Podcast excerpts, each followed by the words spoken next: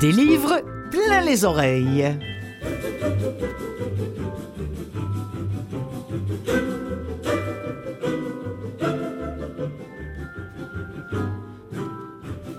Bonjour mes amis, comment allez-vous? Clotilde Sey au micro de Canalem qui produit cette émission que vous pouvez entendre, hein, vous le savez, euh, soit bah, ici à Canalem, soit encore en podcast, euh, balado, appelez ça comme vous voulez, soit encore sur les ondes de ce KVL qui relaie cette émission et je les en remercie. Alors, chaque année, quand on déroule une nouvelle fois le fil à Montréal, eh bien, je me fais un devoir et un vrai plaisir de vous en parler et je l'espère, vous qui aimez euh, qu'on vous raconte des histoires à haute voix, euh, vous incitez aussi à être à l'écoute. Le fil, euh, le Festival international de la littérature à Montréal, le fil, c'est encore mieux qu'un bouquin qu'on écoute puisque vous avez non seulement les voix, mais vous avez les images aussi, vous avez les énergies en direct. Imaginez comment c'est formidable, que ce soit en ligne ou en salle. Euh, en ligne, c'est important de le dire. Si vous ne vivez pas euh, nécessairement à Montréal, eh bien, vous pourrez quand même profiter de plein de jolies choses euh, en ligne.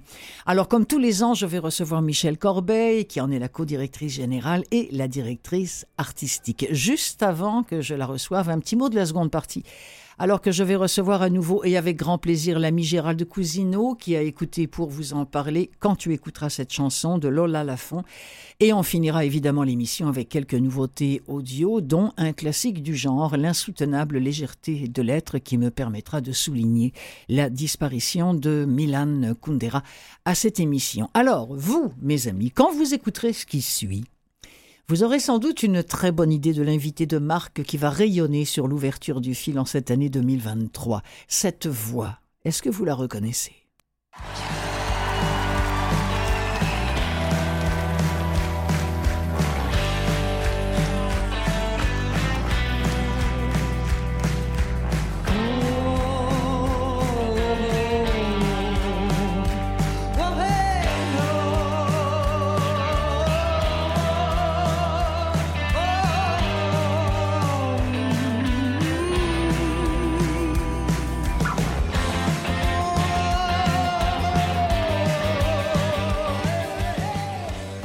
Alors, Michel Corbeil, bonjour. Bonjour, chère Clotilde. Je suis contente de vous retrouver. Et en studio. Et en studio. Alors, euh, je vous laisse le soin de nous dire à qui appartient cette voix, Michel. C'est naturellement à la grande Catherine Régé. Catherine Régé euh, du duo, Bien sûr.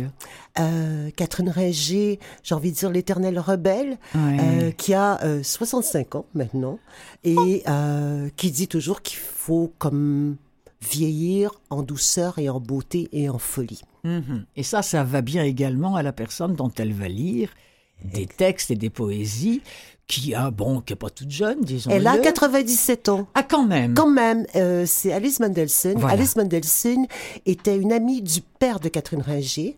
Euh, euh, Alice Mendelssohn a échappé au camp de concentration. C'était une amie de Sam euh, qui a vécu à peu près le même genre de vie.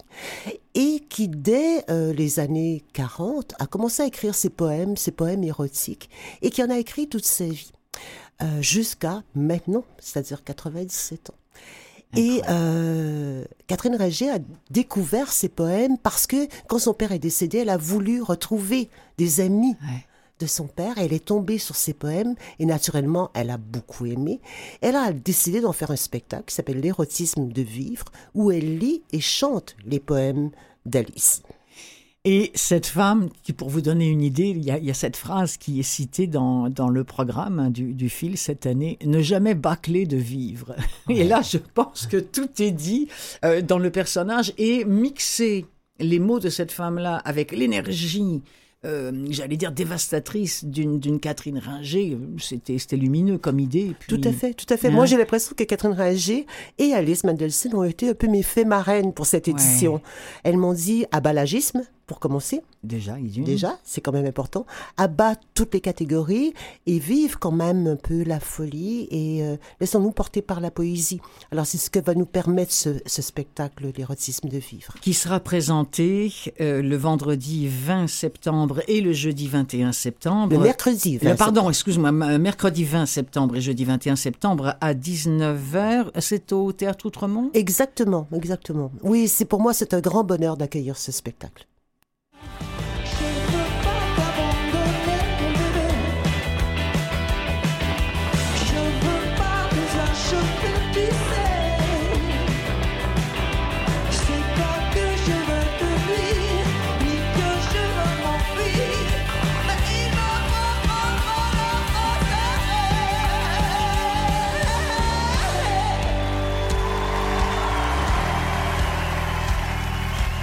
Allez, tous ensemble. C'est comme ça. La, la, la, la, la.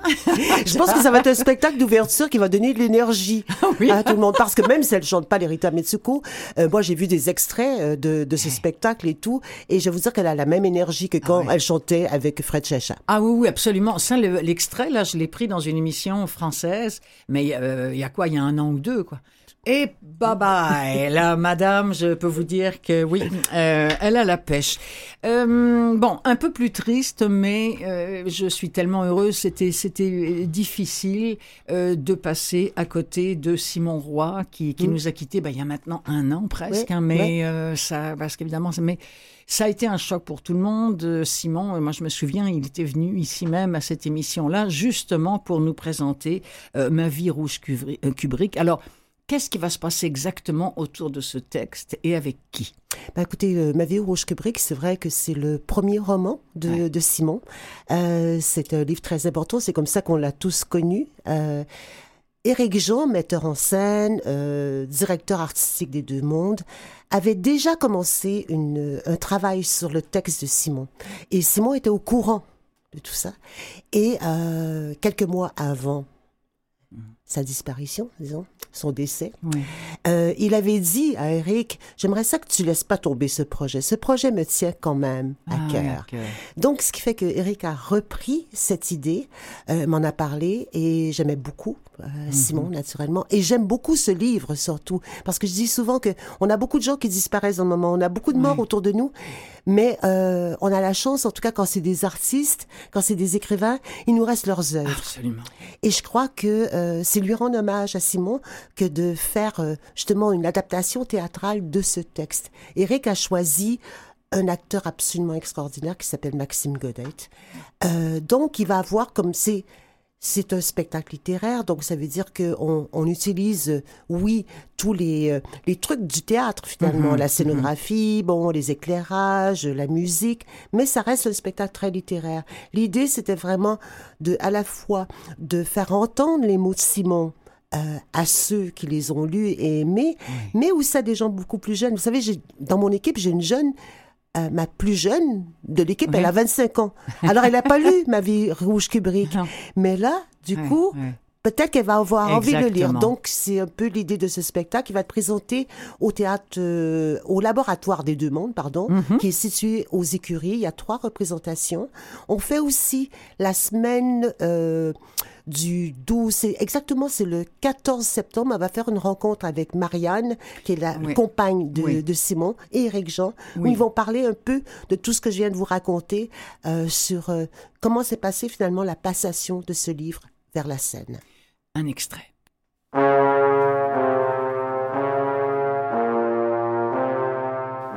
Voir, analyser, revoir et suranalyser le Shining équivaut à laisser derrière moi un fil d'Ariane, permettant de retrouver sain et sauf le chemin en dehors du labyrinthe étouffant de l'hôtel Overlook, fuyant la bête colérique qui nous pourchasse, ma mère et moi, depuis 1942. Comme le petit Danny qui retrouve son chemin hors du labyrinthe végétal en marchant à rebours dans ses propres traces, je devrais, guidé par les enseignements terrifiants du Shining, revenir sur un passé pénible pour retrouver l'issue vers la lumière et me sortir tout seul de ce bourbier. Esthétiser la souffrance pour ne pas avoir à regarder l'horreur dans les yeux. passer au crible, décanter, filtrer.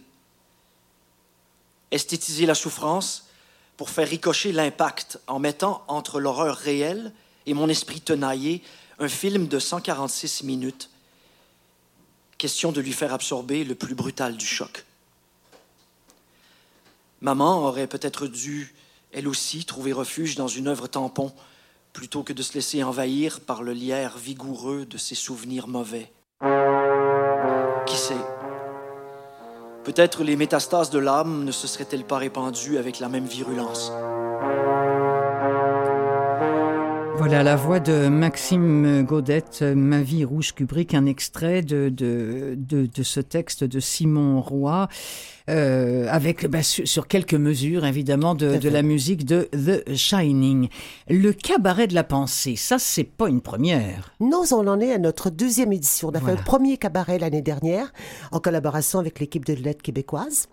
Et on a, ça tellement bien, tellement bien marché, c'était tellement drôle, euh, qu'on a décidé de le refaire. C'est bien parce que ce cabaret, il est consacré à l'essai.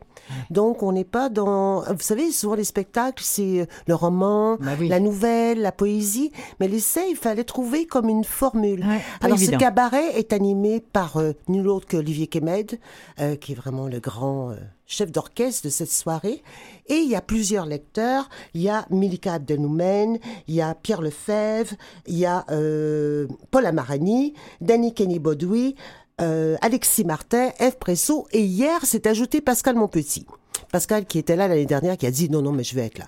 Donc l'idée, c'est à la fois de lire des extraits d'essais assez longs qui portent sur ce thème de la Bien haine, sûr. mais aussi un abécédaire sur ce thème. oui. Parce que euh, la haine, c'est quelque chose qui... C'est vrai qu'on vit sur les réseaux sociaux, qu'on vit un peu partout, quelque part. Et peut-être que la façon de s'en sortir, c'est d'en rire un peu, euh, tout en permettant aux gens de réfléchir. Et c'est exactement ce qui va se passer là, vous allez l'entendre. On va rire un peu et tiens, on retrouve une certaine Catherine Ringer. On n'a pas que de l'amour. Ça non. On n'a pas que de l'amour à vendre. Ça oui. Il y a de la haine. Abécédaire de la haine, extrait. A. Comme arrêtez de vous poser comme victime. B comme Bonjour, hi. Formule magique qui, selon les nationalistes québécois, a le pouvoir de faire disparaître la langue française et éventuellement la nation tout entière. C'est le abracadabra du vieux péquiste aigri. C'est comme communiste. Si vous êtes sur Twitter, vous savez que sur le spectre idéologique, communiste réfère à tout ce qui est à gauche d'un auditeur de Radio X. Mais il n'y a pas rien que les idées qui peuvent être communistes. Tout peut être, euh, tous les phénomènes observables sont potentiellement communistes. Les drag queens, communistes. Les vaccins, communistes. Les feux de forêt, communistes. Les tramways, you bet que c'est communiste. Il y a bien juste le Parti communiste du Québec qui ne soit pas communiste depuis qu'il appelle pour, à voter pour le PQ. D. Comme débat. Discussion dans laquelle deux personnes qui ne s'écoutent pas tentent de persuader un public déjà convaincu.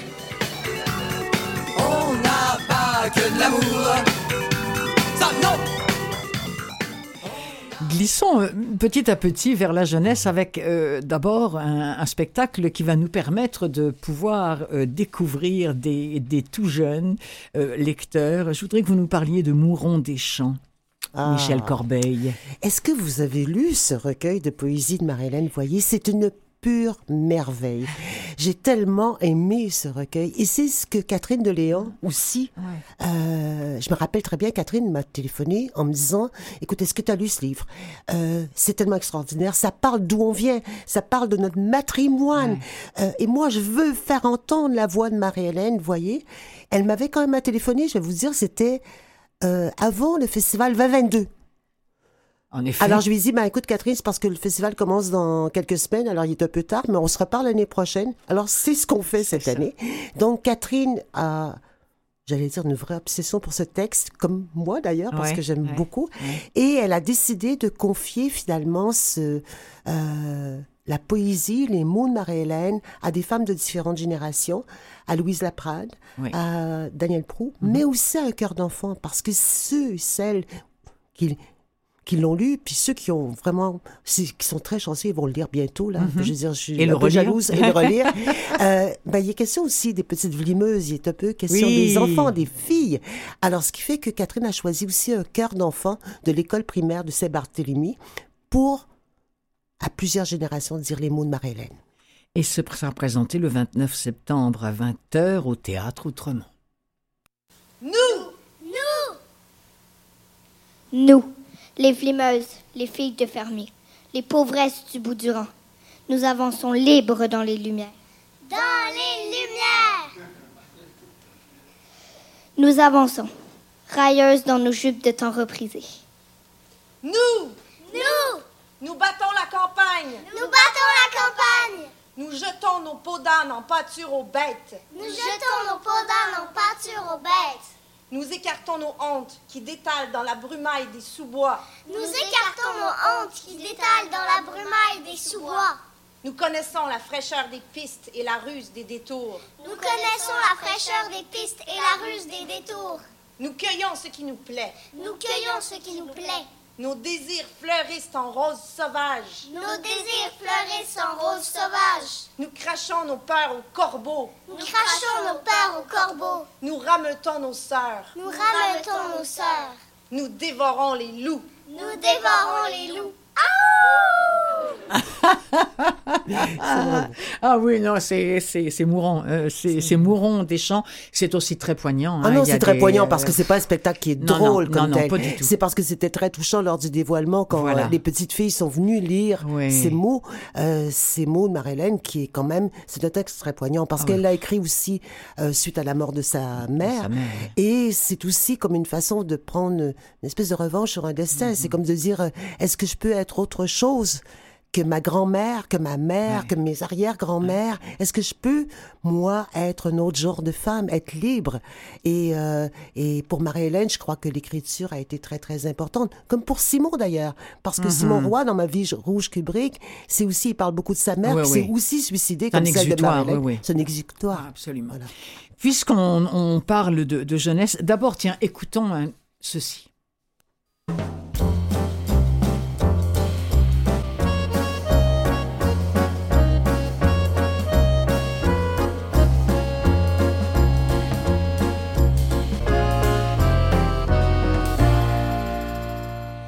Et voilà que le grand chef Salamou, oh, j'imagine qu'on le dit comme ça, euh, Salamou Cook arrive en ville. Oui, rien de moins. Est-ce que vous aimez les petits lapins? Oui. Moi, j'adore les petits lapins. Oui. Et c'est un conte qui finalement raconte l'histoire de petits lapins et euh, écrit par euh, écrit à la fois le texte et les chansons par Thompson Highway, qui est un auteur moi que j'adore que j'avais rencontré au salon du livre de Sudbury.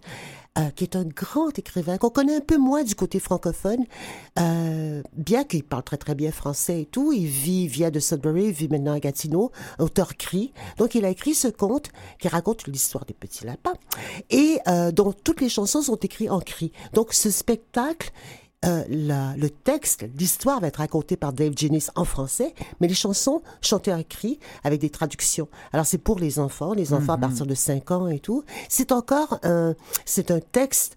Les chansons, tout ça est publié à La Montagne Secrète. Oui. Moi, j'ai une affection particulière Oui. pour La Montagne Secrète. Ça fait plusieurs spectacles que je fais avec euh, Roland Strager, qui est Ouais, le patron ouais, de La Montagne ouais. Secrète, parce que c'est des albums extraordinaires. Ah Ayant moi-même des petits-enfants, je teste ces albums et je peux vous dire que ça fonctionne très, très bien. Et là, l'histoire des petits lapins, ben, moi, ça me fait craquer complètement. Et c'est encore au Théâtre Outremont le dimanche 24 septembre à 11h.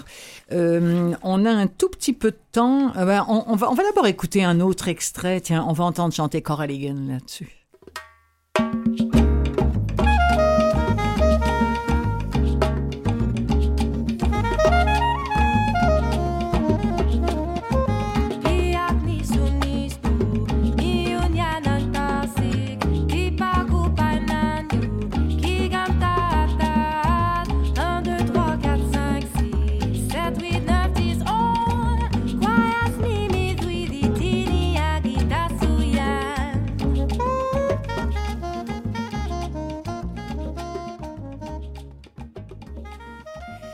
Et puis, euh, le vent respire pour toi. Euh, alors ça, c'est c'est pas du Colette, c'est pas son histoire, c'est pas, mais c'est Colette à Montréal. Tout à fait, parce qu'il faut savoir que Bon, on va commencer du début. C'est Yergo. Yergo, c'est Pierre Yergeau.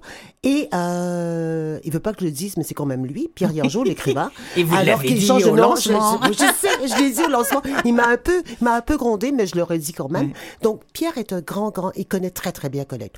Il fait partie des rares personnes euh, que je connaisse qui a lu tout Colette. Tout. Sans exception. Wow. Donc, il, est, euh, il dit toujours qu'il est amoureux d'elle. Et il s'est mis à imaginer qu'est-ce que serait Colette si elle vivait aujourd'hui à Montréal Ouais. en 2023. Qui serait Colette, finalement? Uh-huh. Et, euh, et Quel là- genre de femme? Quel genre de femme? Et là, quand on en parlait tous les deux, il me disait, ben écoute, c'est extraordinaire. Colette est quand même la première écrivaine queer de la littérature occidentale. Et je me suis dit, ben, C'est vrai. T'as tout à fait raison, j'avais jamais réalisé ça. Donc, il est allé chercher Macha Monchique pour incarner Ouais. euh, cette Colette. Euh, donc, c'est la façon, notre façon de souligner les 150 ans de Colette, Ouais. c'est en la faisant venir à Montréal sous les traits de Macha. Et ce sera le 28 septembre à 19h au théâtre Outremont. Juste une toute petite ouverture avec euh, quelques notes de la valse de Salon, qui était la musique originale du film Colette. Et j'ai oublié de noter euh, la réalisation, mais je sens que mon ami Mathieu va aller me trouver ça sur Internet. Hein? Colette de le film Pas tout de suite. Vas-y, parle-nous la musique, mon homme.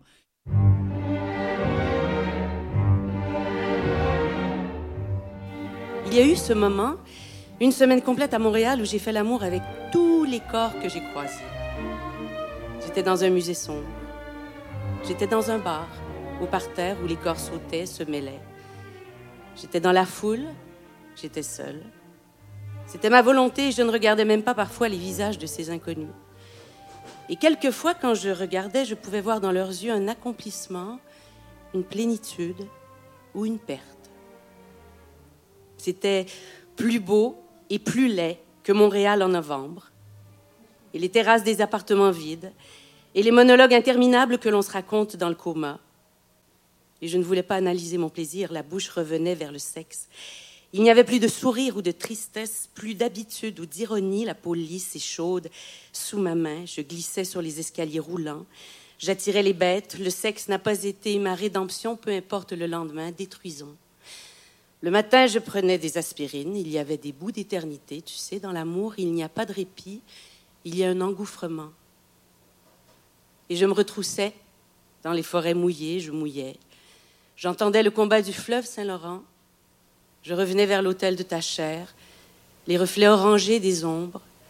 Quelquefois, je pouvais voir un grand bout de ciel paisible et noir en geignant de plaisir. Je pouvais contempler ma vie ou m'éloigner comme s'il s'agissait d'une autre personne.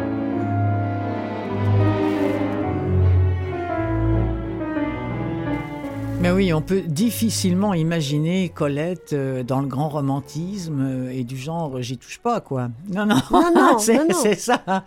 Et aujourd'hui quoi, oui, attends, elle s'éclaterait. Elle s'éclaterait complètement. Peut-être à Montréal, c'est ça. Ah oui, oui, elle serait dans le village avec les dragues. Exactement. Ah oui, oui, oui, oui, moi c'est c'est comme ça que je l'imagine aussi. Alors il nous reste quelques minutes. Euh, D'abord il y a deux spectacles hein, sur lesquels euh, Michel. Je rappelle pour ceux qui se joindraient à nous, je l'ai pas assez dit. Il est question de la programmation du FIL, le Festival international de la littérature à Montréal, qui commence dans deux semaines. C'est du 20 au Ouais, 30, hein, c'est ça, exactement. septembre. Alors ces deux euh, spectacles. Ben, il y a deux spectacles euh, qui, qui sont un peu des spectacles miroirs, même s'ils ne se ressemblent pas tout à fait. C'est euh, à la fois Niagara, texte de Catherine Mavekakis, mis en scène Ah oui. par Martin Fouché, avec la grande Sylvie Drapeau. Ah. Donc, Ah oui. voilà. Et euh, aussi un autre texte d'un élève de Catherine Mavekakis, euh, que notre joie demeure, de Kevin Lambert. Parce qu'il faut savoir que Kevin était, et l'étudiant était l'étudiant de Catherine. Et d'ailleurs, c'était sa thèse qui a été comme lue par Catherine. Donc tout ça est lié. Dans le cas de Kevin Lambert, euh, c'est Angela Conrad qui met en scène cette adaptation-là. Et on va retrouver sur scène euh, Lise Roy, Marie-Thérèse Fortin, Ariane Castellanos, Ralph Prosper. Ces deux spectacles se passent à l'usine C, euh, à la fois le du vendredi jusqu'au lundi. Jusqu'au lundi. Voilà. D'accord. Donc c'est à partir du 20 jusqu'à Ouais, jusqu'au 22, 23 par Ouais, exactement. D'accord. Euh, Le fil en ligne, je voudrais qu'on en touche quelques mots parce qu'il y a des gens qui ne sont pas à Montréal et qui, qui peuvent profiter quand même de quelques manifestations littéraires dans le Complètement. cadre du C'est- festival. Pour moi, c'est très important. C'est à peu près la seule chose positive de la pandémie. On a commencé à travailler sur euh, une- un volet numérique et, euh, et je trouve ça super important parce que ça nous permet, c'est vrai, de rejoindre des gens qui vivent pas à Montréal, mais même des gens qui sont à Montréal et qui fréquentent pas tant que ça les salles de spectacle. Donc il y a plusieurs volets. Il y a, on remet en ligne juste pour la durée du festival euh, nos lectures filmées.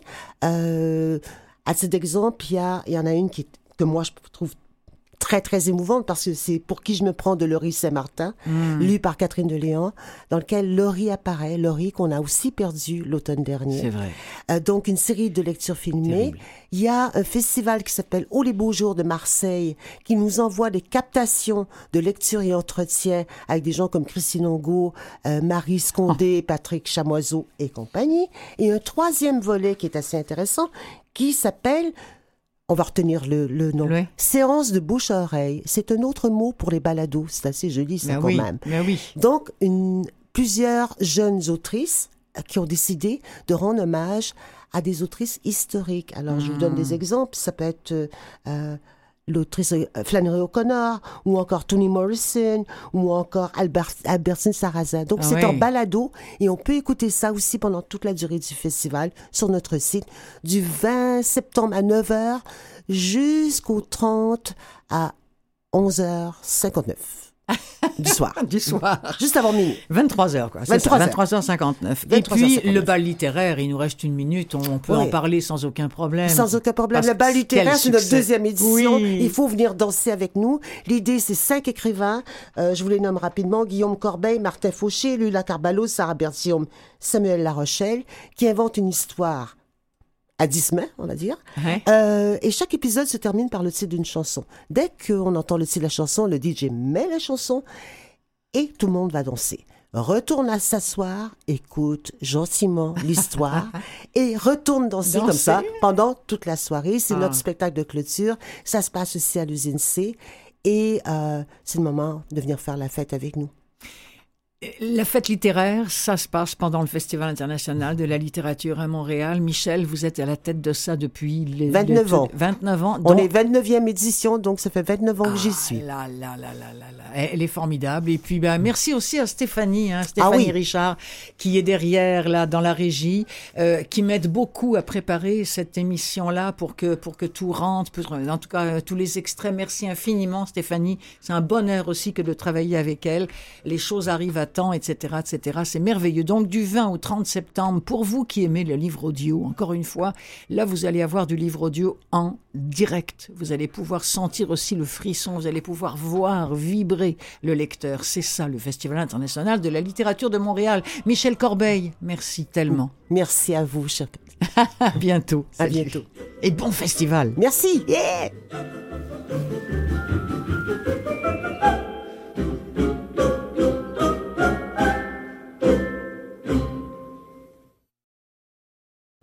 Des livres plein les oreilles, la suite.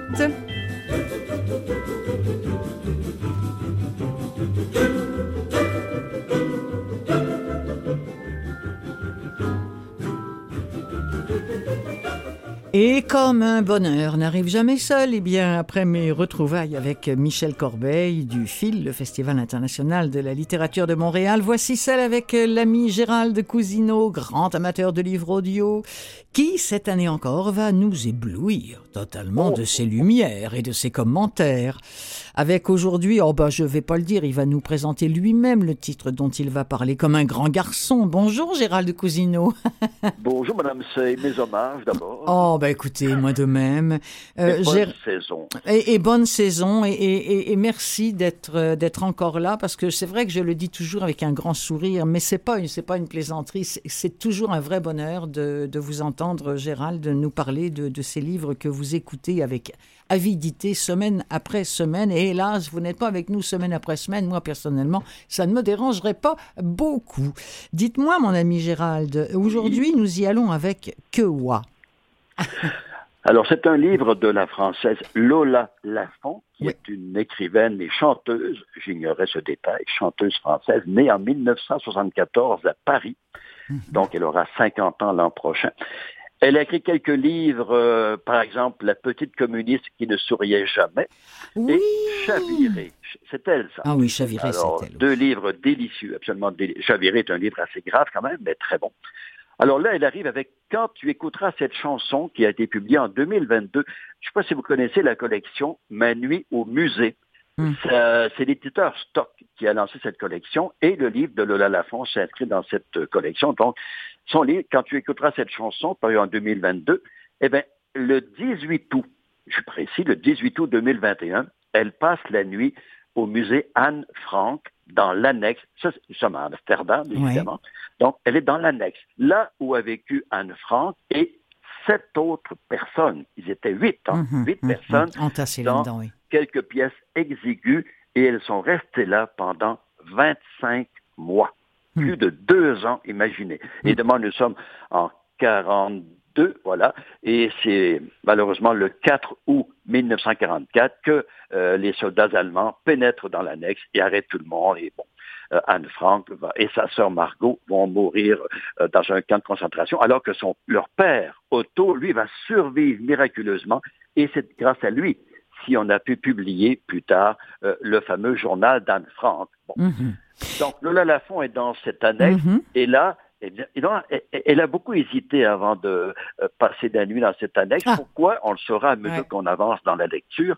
Ouais. Parce que elle-même, et euh, le fait qu'elle soit dans ce musée, ça l'intimide. Et pourquoi? Ça ouvre une brèche dans sa propre vie à elle, dans son passé? Pourquoi? Parce qu'elle est juive. Eh On l'apprend très vite, et que ses grands-parents juifs ont dû fuir le- euh, l'Europe centrale à cause des persécutions. Mm. Et sa propre mère, sa propre mère a dû se, euh, se cacher durant la Mm. Deuxième Guerre mondiale. Donc, elle sait de quoi elle parle. Alors, évidemment qu'elle ne peut pas s'empêcher de euh, faire des comparaisons, si Oui. vous voulez, entre la vie d'Anne Frank et sa propre vie. Mm. Anne Frank, évidemment, qui elle est morte à 16 ans, très jeune, et qui a écrit ce journal et, et quand, Anne Frank, euh, quand Anne Frank vivait encore cachée avec son père, sa mère, sa sœur et quatre autres personnes, elle rêvait un jour d'être publiée. Pourquoi? Parce que euh, un, un ministre hollandais qui était euh, à Londres, je crois, avait demandé aux Hollandais vers la fin de la guerre de garder tous leurs papiers, tous leurs journaux pour pouvoir les publier après la guerre. Or, elle, ça l'a galvanisée. Elle a continué à écrire son journal.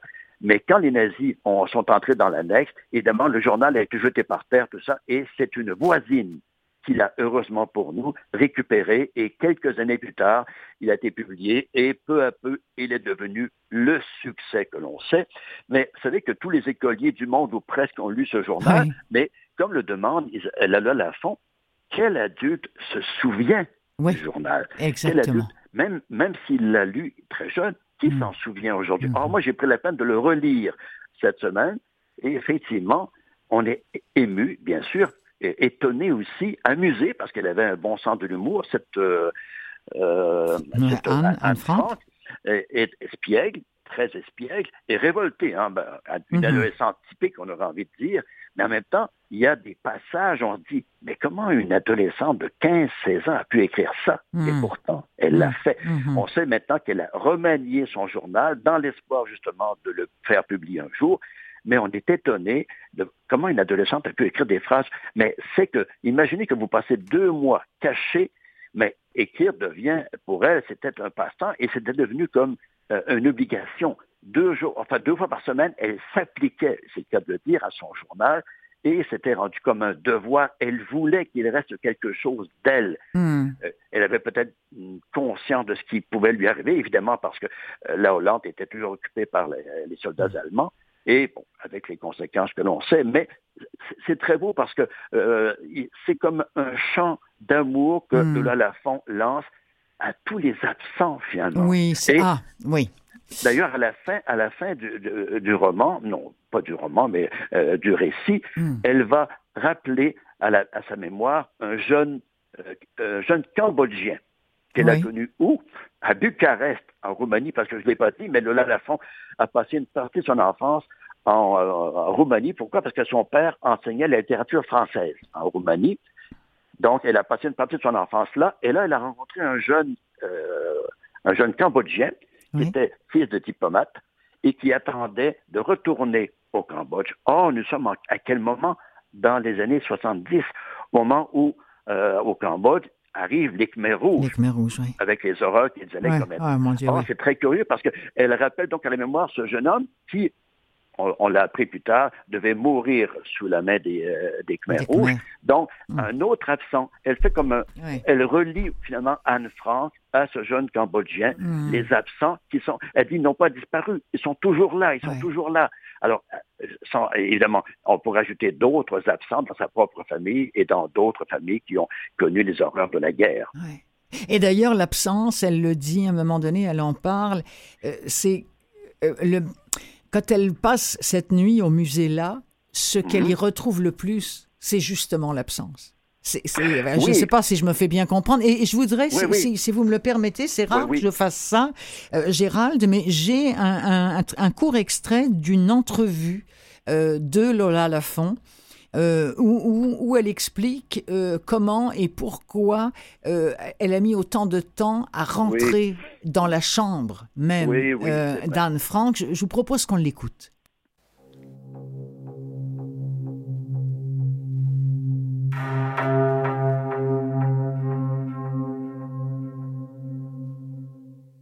J'ai tourné autour de sa chambre sans arriver à y rentrer pendant des heures. Je suis restée de 21h à 7h du matin. Et, et cette question-là, finalement, euh, elle est aussi au cœur du récit. C'est est-ce qu'on a le droit de rentrer dans sa chambre? Pourquoi on rentre dans sa chambre? Quand on passe devant sa chambre, euh, je suis passée euh, des dizaines de fois pendant la nuit, ce qu'on voit, c'est une chambre d'adolescente. Parce que les photos qu'elle collait au mur ont toutes été conservées. Donc, c'est des photos de d'actrices, de, de- d'animaux, de princesses. Et, et je passais devant cette chambre qui est minuscule, et j'arrivais pas à y rentrer. Parce que finalement, il y avait quelque chose d'une profanation. Et effectivement, je pense que c'est une question. Cet amour fou qu'on porte à Anne Frank, y a aussi une haine folle des négationnistes envers Anne Frank. Donc voilà, euh, j'ai écrit autour de ça, autour de cet amour étrange, démesuré, qui fait qu'on se l'approprie un peu trop. Voilà. J'ai été très surprise d'entendre parler de ces négationnistes. J'imagine qu'il en est forcément question dans ce livre dont nous, nous parlons, quand tu Oui, écouteras cette parle chanson de Lola Lafont.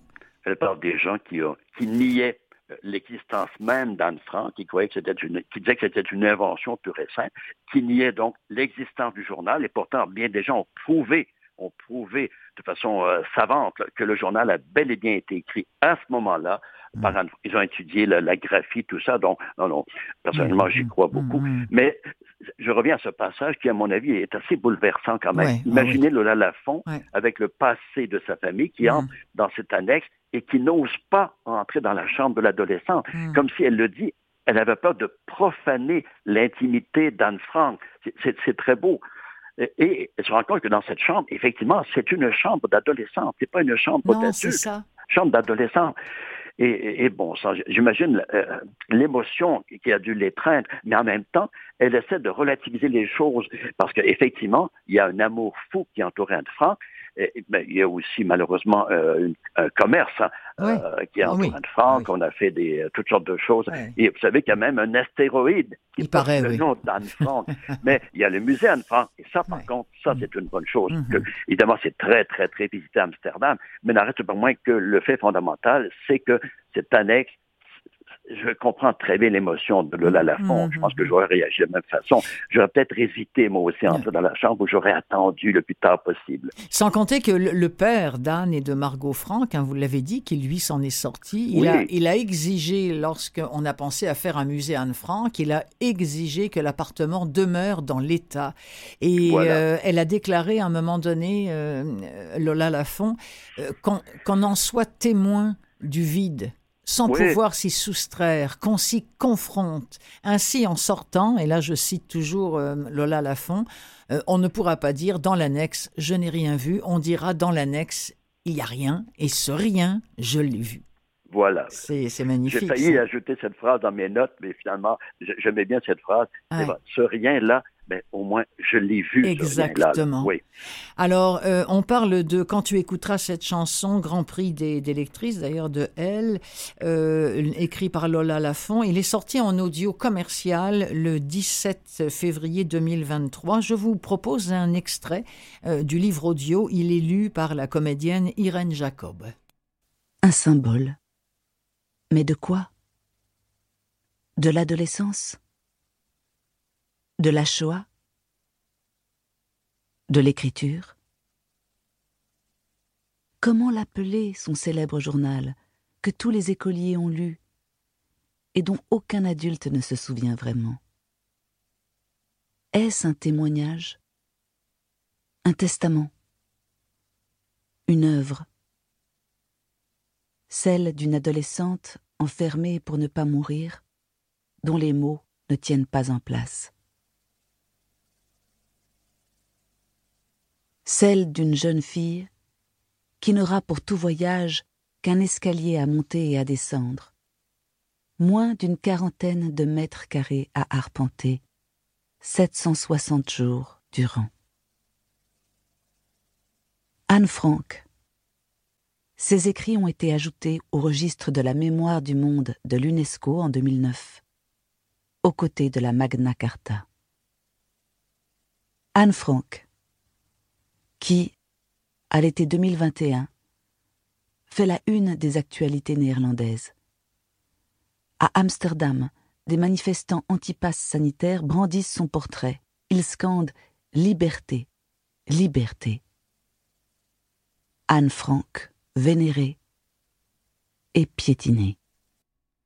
Eh oui, hein, euh, on y revient encore. Hein, euh, Elle ne voulait pas être lue, mais elle voulait, elle voulait être lue, mais pas vénérée. Non, non, c'est ça, euh, exactement. Euh, Gérald, merci beaucoup pour, pour cette première chronique de la saison. Je rappelle le, le titre du livre Quand tu écouteras cette chanson, signé Lola Lafont, c'est lu par... j'ajouterais, Clotilde, que le pourquoi de ce titre, eh bien, on l'apprend vers la fin euh, du livre. Pourquoi Ah. ce drôle de titre? Quand tu écouteras cette chanson, il faut se rendre jusqu'au bout. Ah, oui, mais alors moi, je vais déflorer. Mais je, Ah. mais, mais je sais pas pourquoi, par exemple. Ah, non, Oui. attendez, je ne sais pas pourquoi.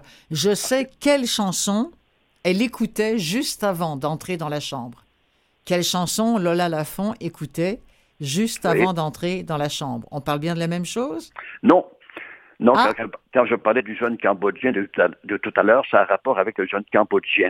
Ah, ah, ah, ah, parce Il lui que... écrit de Moscou une lettre, et c'est dans cette lettre qu'on trouve euh, cette phrase Quand tu écouteras cette chanson, tu penseras à moi. etc. Ah, bon, bah alors ça va bien parce que elle, euh, là, il y a, il y, a, il y a plusieurs, parce que moi aussi, je me disais, quand tu écouteras cette chanson, oui, mais quelle chanson? Et je sais que j'étais pas la seule. Et euh, d'ailleurs, Oui. sur Internet, c'est incroyable, là, le nombre de gens disent, mais quelle de quelle chanson? Et, Ben elle, oui. et elle, elle a répondu, eh bien, écoutez, juste avant d'entrer euh, dans, dans la chambre euh, d'Anne Oui. Frank, dans, dans le musée, et c'est la chanson dont on va entendre un très court extrait euh, que, que j'écoutais. Euh, c'est c'est une chanson des Bee Gees. C'est Oh, assez bon incroyable. oui, oui, oui, oui. Ah Ben oui. Mm. I started a joke. En tout cas, c'est ce qu'on va entendre, un tout petit extrait. Et c'est là-dessus qu'on se quitte, mon ami. D'accord, mais on se, on se reparle bientôt, j'espère. Oh, ben oui. Oh, bien oui. Je vous appelle très vite. Allez, je vous embrasse. Euh, attention à vous, Gérald. Salut, Clotilde. Salut.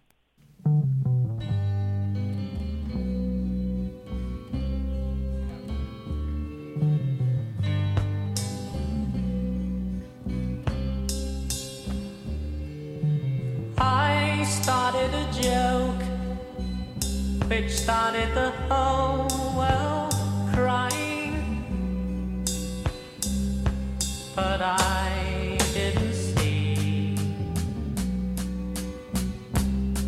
that the joke was on me. Oh no.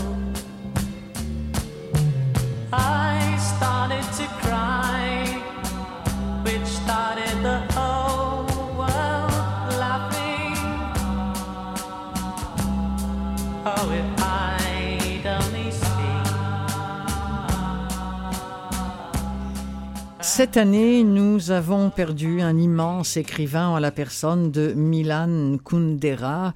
Et cela tombe au moment où euh, euh, il y a chez, voyons, c'est chez Gallimard, la collection Écoutez lire, on nous annonce la version audio de l'insoutenable légèreté de l'être. Je me suis dit, mais là, je ne peux pas faire autrement euh, que, que d'en parler à cette émission des livres plein les oreilles. Kundera, je me suis un petit peu appuyé sur un texte de Mathieu Boccoté qui était sorti dans le journal de Montréal au moment de la mort de, de Kundera, euh, qui euh, Boccoté qui écrivait que notamment euh, Kundera, pour Kundera, la littérature ne servait pas qu'à raconter des histoires, mais permettait d'explorer, d'explorer les, les contradictions du monde.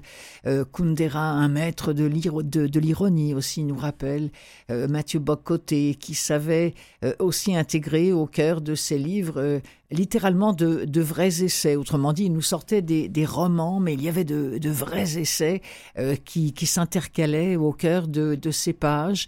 Euh, Kundera, bon, romancier aussi, hein, euh, qui, à sa manière fut une espèce de, penseur politique, nous, rappelle encore une fois euh. Euh, Kundera, bon, c'est c'est moins connu, mais qui ne se laissait pas non plus bluffer par l'idéologie des droits qui ravage l'Occident depuis 30 Euh, et euh, ici, peut-être une citation, euh, il écrivait Kundera, comme en Occident, on ne vit plus sous la menace des camps de concentration, comme on peut dire ou écrire n'importe quoi, à mesure que la lutte pour les droits de l'homme gagnait en popularité, elle perdait tout contenu euh, concret pour devenir finalement l'attitude commune de tous à l'égard de tout, une sorte d'énergie transformant les désirs en droit. Je vous propose un extrait de l'insoutenable légèreté de l'être, pas facile comme bouquin, comme euh, toute la littérature de Kundera. C'est lu ici par Stéphane Varupen, c'est sorti le 17 juillet dernier.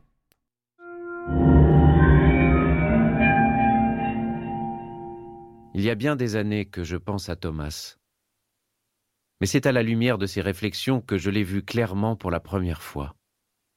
Je l'ai vu, debout à une fenêtre de son appartement, les yeux fixés de l'autre côté de la cour sur le mur de l'immeuble d'en face, et il ne savait pas ce qu'il devait faire. Il avait fait connaissance avec Teresa environ trois semaines plus tôt dans une petite ville de Bohême. Ils avaient passé une heure à peine ensemble. Elle l'avait accompagné à la gare, et elle avait attendu avec lui jusqu'au moment où il était monté dans le train.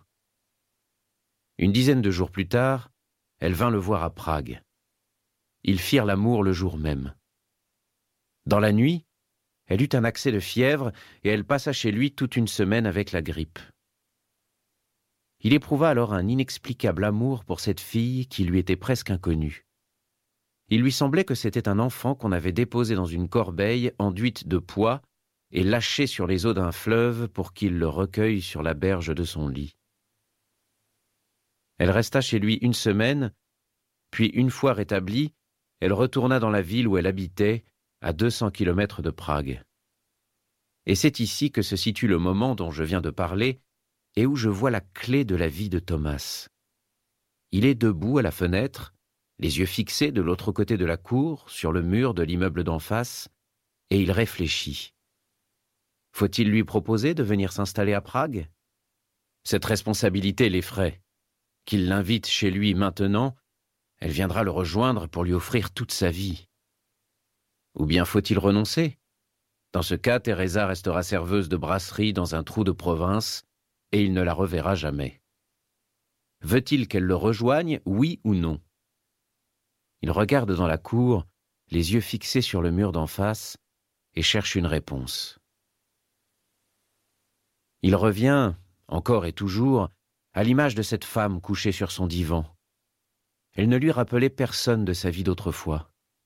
Ce n'était ni une maîtresse, ni une épouse. C'était un enfant qu'il avait sorti d'une corbeille enduite de pois et qu'il avait posé sur la berge de son lit. Elle s'était endormie. Il s'agenouilla près d'elle. Son haleine fiévreuse s'accélérait et il entendit un faible gémissement. Il pressa son visage contre le sien et lui chuchota des mots rassurants dans son sommeil. Au bout d'un instant, il lui sembla qu'elle respirait plus calmement et que son visage se soulevait machinalement vers le sien. Il sentait à ses lèvres l'odeur un peu âcre de la fièvre, et il l'aspirait comme s'il avait voulu s'imprégner de l'intimité de son corps.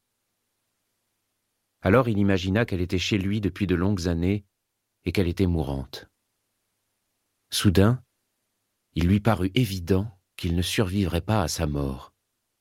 Il s'allongerait à côté d'elle pour mourir avec elle.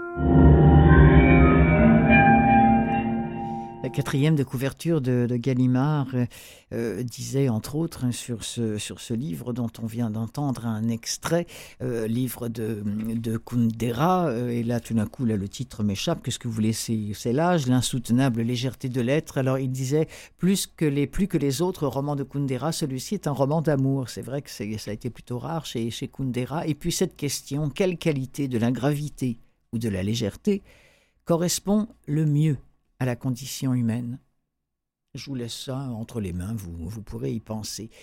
Euh, une autre question, pour réparer l'injustice, a-t-on le droit à l'imposture? Ça, c'est la grande question qui est posée dans le livre Le Diplôme, écrit par Amaury Bartet, qui est un, un jeune auteur euh, français qui a surtout fait dans, dans le droit. D'ailleurs, il a étudié, il a exercé le droit, et ça, c'est son premier roman. On est avec Nadia, qui est une jeune fille étudiante, intelligente, qui a absolument toutes les compétences pour réussir, mais il lui manque un diplôme pour en attester et lui ouvrir les portes d'un avenir meilleur. En face d'elle, il y a Guillaume, prof de banlieue, complètement désabusé, ce qui m'a donné envie de vous en parler, parce que, bon, la rentrée, c'était quoi, il y a quelques semaines, et puis on savait qu'il manquait de professeurs, puis il y a beaucoup de professeurs qui n'en peuvent plus. Enfin bon, bref, j'avais envie aussi de, de rendre hommage à tous ces gens qui enseignent à nos jeunes. Alors, il y a ce prof de banlieue, vous allez l'entendre dans l'extrait, qui est désabusé, et lui, il va réussir, il va faire cette rencontre avec Nadia, il va lui offrir les clés de cet éventuel, de cet hypothétique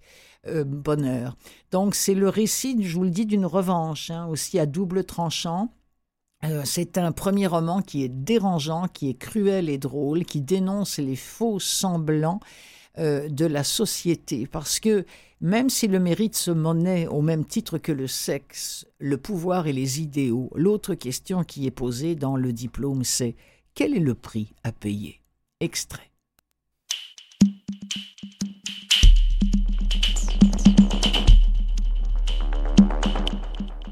Dans toutes les existences, on note une date où bifurque la destinée. Soit vers la catastrophe, soit vers le succès. Gabriel de la Rochefoucauld. Chapitre 1 Au fond, j'avais hâte d'être à la retraite. Je me voyais déjà passer mes vieux jours sur une plage paradisiaque en Thaïlande, occupant l'infinité de mon temps libre à boire des mojitos, à me faire masser et à nager au milieu des raimentas. Cette nouvelle vie, tout entière consacrée à l'oisiveté et au plaisir simple, me délivrerait enfin de mon asservissement à l'éducation nationale. Je songeais à ces jours meilleurs en corrigeant les copies de ma classe de terminale. Non, Victor Hugo n'était pas né à l'âge de deux ans. Non, la Corée du Nord n'était pas dirigée par le terrible dictateur Kim Kong-un.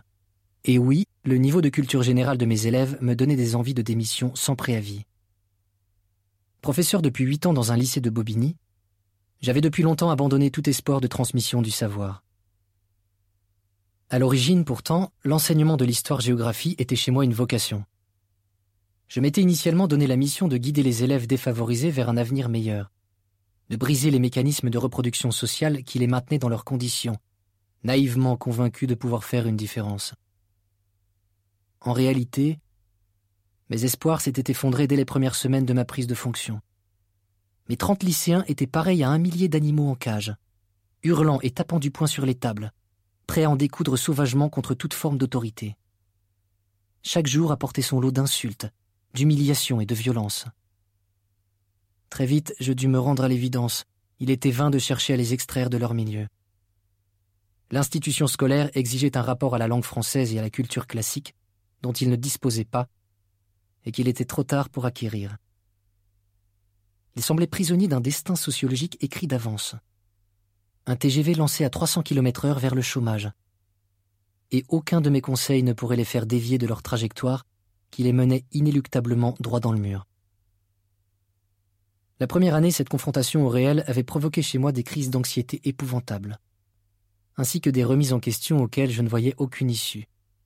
Enseigner, oui. Mais pourquoi? La loterie génétique et familiale avait déjà désigné les gagnants, et mes élèves n'en faisaient pas partie.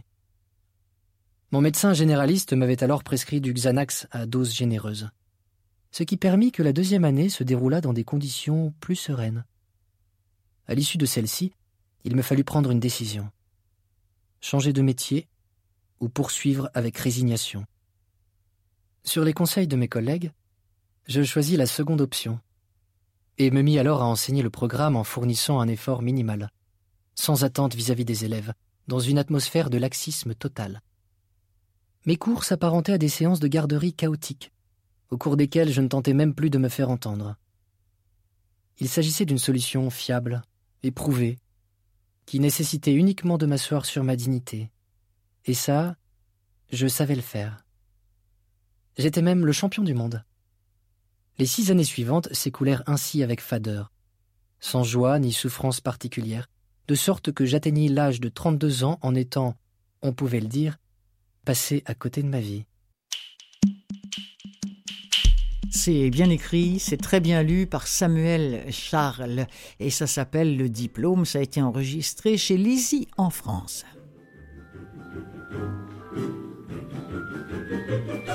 Mais quand je dis que ça a été enregistré en France, c'est pas pour ça que c'est pas disponible. Vous savez que si vous faites rien que livre audio sur Google, tout, va défiler. Alors vous allez pouvoir trouver ça très facilement. Le diplôme. Merci beaucoup à mes invités aujourd'hui, Michel Corbeil du Fil et Gérald Cousineau. C'est Clotilde Sey qui réalise et anime cette émission, accompagnée de Mathieu Tessier. Bonne semaine mes amis et à la semaine prochaine.